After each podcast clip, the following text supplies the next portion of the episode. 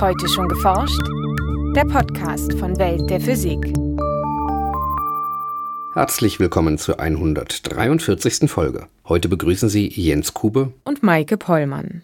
Im Lauf der vergangenen Jahre haben Forscher viele Prozesse in Zellen auch auf molekularbiologischer Ebene verstanden und möchte nun im Rahmen der synthetischen Biologie dieses Wissen dazu verwenden, um diese Organismen gezielt zu verändern und, so wie man das in den Ingenieurswissenschaften auch macht, aus diesen einzelnen Teilen neue Systeme zusammenzusetzen. So Bruno Eckert von der Universität Marburg. In unserem Schwerpunkt erklärt der Physiker, was man bereits über die molekulare Struktur von Mikroorganismen herausgefunden hat und wo die künstlich hergestellten Zellen zukünftig zum Einsatz kommen könnten. Außerdem berichten wir heute über Höhenmessungen mit Hilfe von optischen Atomuhren, über die Erzeugung von Aminosäuren durch Kometeneinschläge und über Blitzentladungen im Labor, bei denen Neutronen entstehen. Zum Schluss haben wir noch Veranstaltungshinweise für Berlin, Braunschweig und München. Hören Sie nun das Feature von Lisa Leander. Mikroorganismen bestehen meist nur aus einzelnen Zellen und haben heutzutage eine große Bedeutung in der Industrie, zum Beispiel bei der Produktion von Arzneimitteln oder in der Biotechnologie. Um die Zellen nutzen zu können, müssen Forscher grundlegend verstehen, wie sie sich teilen, wie ihr Stoffwechsel funktioniert und welche biochemischen Signale sie aussenden können, die wiederum andere Zellen beeinflussen. Die synthetische Mikrobiologie hat es sich zum Ziel gemacht, diese Abläufe zu untersuchen, sie gezielt zu verändern und in einem letzten Schritt Zellen mit neuen Eigenschaften künstlich herzustellen. Dazu arbeiten Wissenschaftler aus vielen Bereichen zusammen, unter anderem auch Physiker. Denn nicht nur die Mikroskoptechniken, mit denen Zellen untersucht werden, basieren auf physikalischen Prinzipien. Oft helfen Physiker bei der Beschreibung der Organismen selbst. In diesen Mikroorganismen sind die chemischen Bestandteile, die Proteine, nicht immer in den Mengen vorhanden, dass sie durch kontinuierliche Vergleichungen beschrieben werden können und dass die Wirkungsweise so direkt und effizient ist, wie sie in den Schlüssel-Schloss-Prinzipien der Biologie beschrieben werden. Man muss damit rechnen, dass Prozesse mit Fehlern ablaufen, dass Fluktuationen auftreten und die Beschreibung von Fluktuationen ist eines der Grundelemente der statistischen Physik, sodass also da auch dann Verfahren der statistischen Physik zum Tragen kommen. Erklärt Bruno Eckert, Physiker an der Universität Marburg und am Löwe-Zentrum für synthetische Mikrobiologie Synmikro in Marburg. Die Untersuchung der Organismen wird noch schwieriger, wenn man bedenkt, dass sich die Verteilung der Proteine in der Zelle häufig verändert. Also was man beobachtet ist, dass die Proteine erst an einem Zellpol lokalisiert sind und nach einer Weile sich am anderen Zellpol sammeln und dann wieder zurückkehren. Dieser Wechsel von Zellpol zu Zellpol ist relativ regelmäßig mit einer gut identifizierbaren Periodizität verbunden. Und es gibt Beispiele, wo man das Ganze in vitro nachgebildet hat und dann auch die raumzeitlichen Muster findet, die man aus anderen musterbildenden chemischen Reaktionen kennt. Der besondere Charme bei diesen biologischen Systemen ist, dass sie mit Funktionen der Zelle verbunden sind und die Herausforderung ist die Identifikation der beteiligten molekularen Player. Eine der Funktionen, mit denen diese Vorgänge zusammenhängen, ist die Teilung der Zellen. Durch das Wandern der Proteine wird die Mitte der Zelle und damit der Punkt für die Teilung definiert. Außerdem können Mikroorganismen durch eine variierende Verteilung der Proteine ihre Bewegungsrichtung ändern. Einige Bakterien haben für Richtungsänderungen und Fortbewegung noch ein anderes Mittel, die Flagellen. Diese Gebilde auf der Zelloberfläche bestehen aus Proteinfäden oder Ausstülpungen der Zelle und können einzeln oder als Bündel auftreten. Diese Flagellen werden angetrieben von einem Motor, der im Wesentlichen aufgebaut ist wie ein Elektromotor und angetrieben wird durch einen Protonenfluss. Dieser Motor versetzt diese fadenförmigen Flagellen in Rotation und über diese Rotation bewegen sich die Bakterien fort. Nachdem die Forscher die molekulare Struktur verstanden haben, gehen sie dazu über, den Aufbau der Flagellen zu variieren.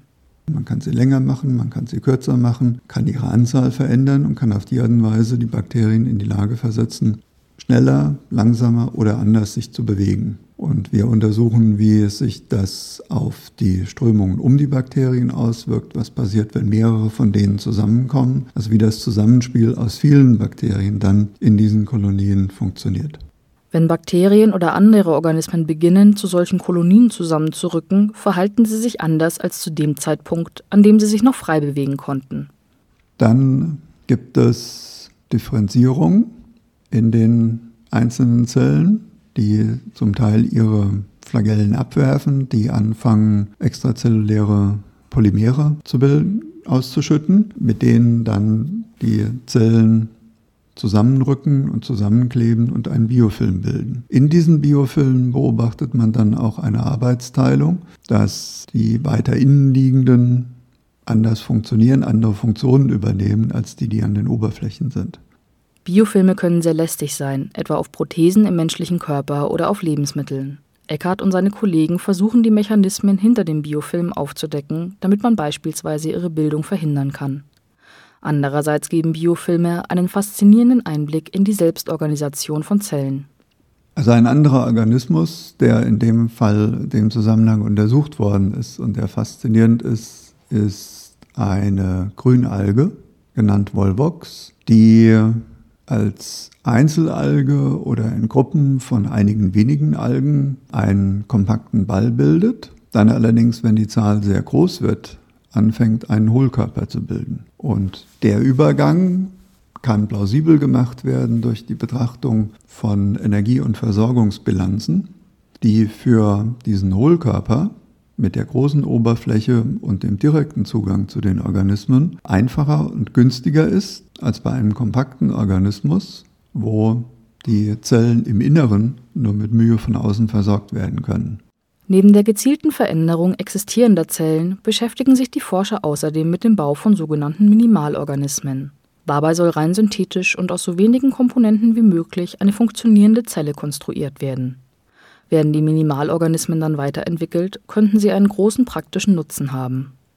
Wenn man die Stoffwechselwege genügend gut verstanden hat, dann kann man Zellen davon überzeugen, Produkte herzustellen, die sie unter normalen Bedingungen nicht herstellen würden.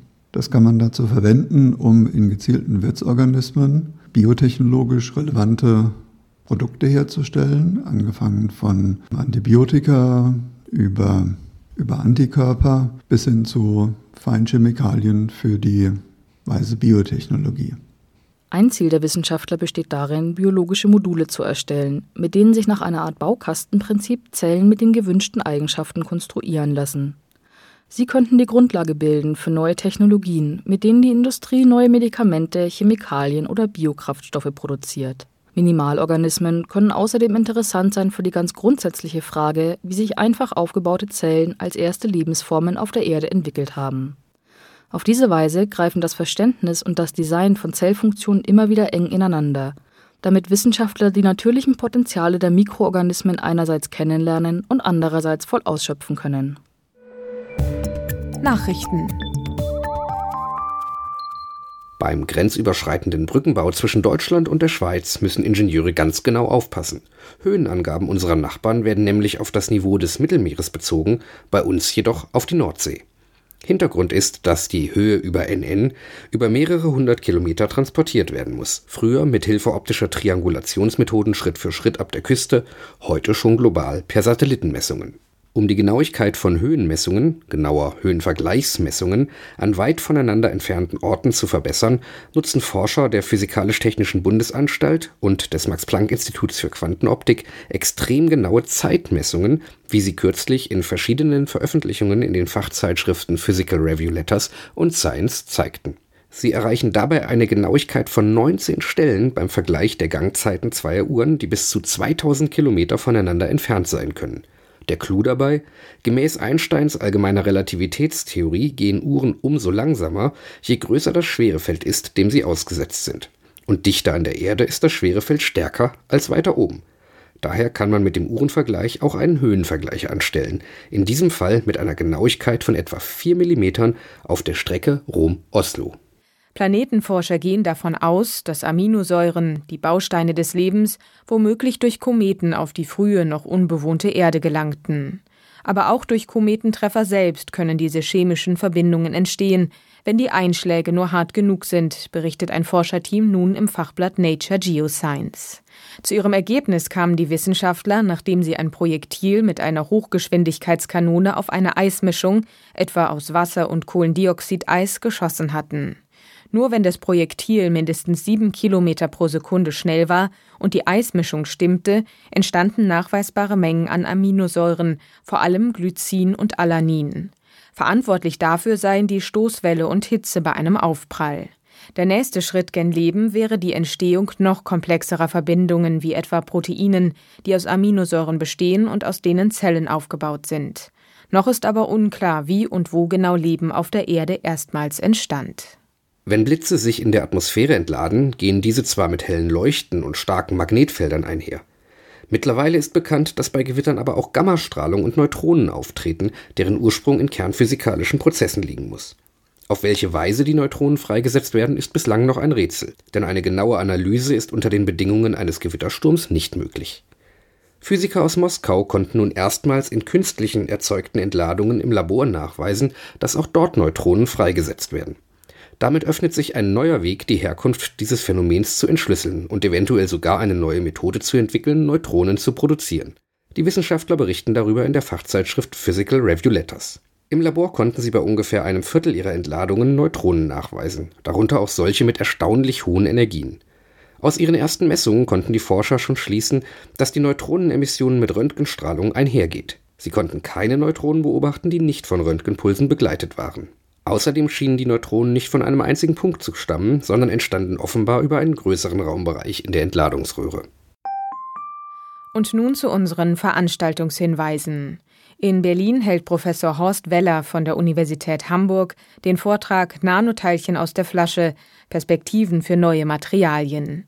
Der Vortrag gibt eine Übersicht über Möglichkeiten und Anwendungsfelder chemischer Nanotechnologie und findet statt am 25. September um 18.30 Uhr im Magnushaus der DPG in Berlin. Um Anmeldung wird gebeten. In München spricht Julia Herzen vom Helmholtz-Zentrum Geesthacht über den Einsatz von Röntgen- und Neutronenstreuung in der Forschung.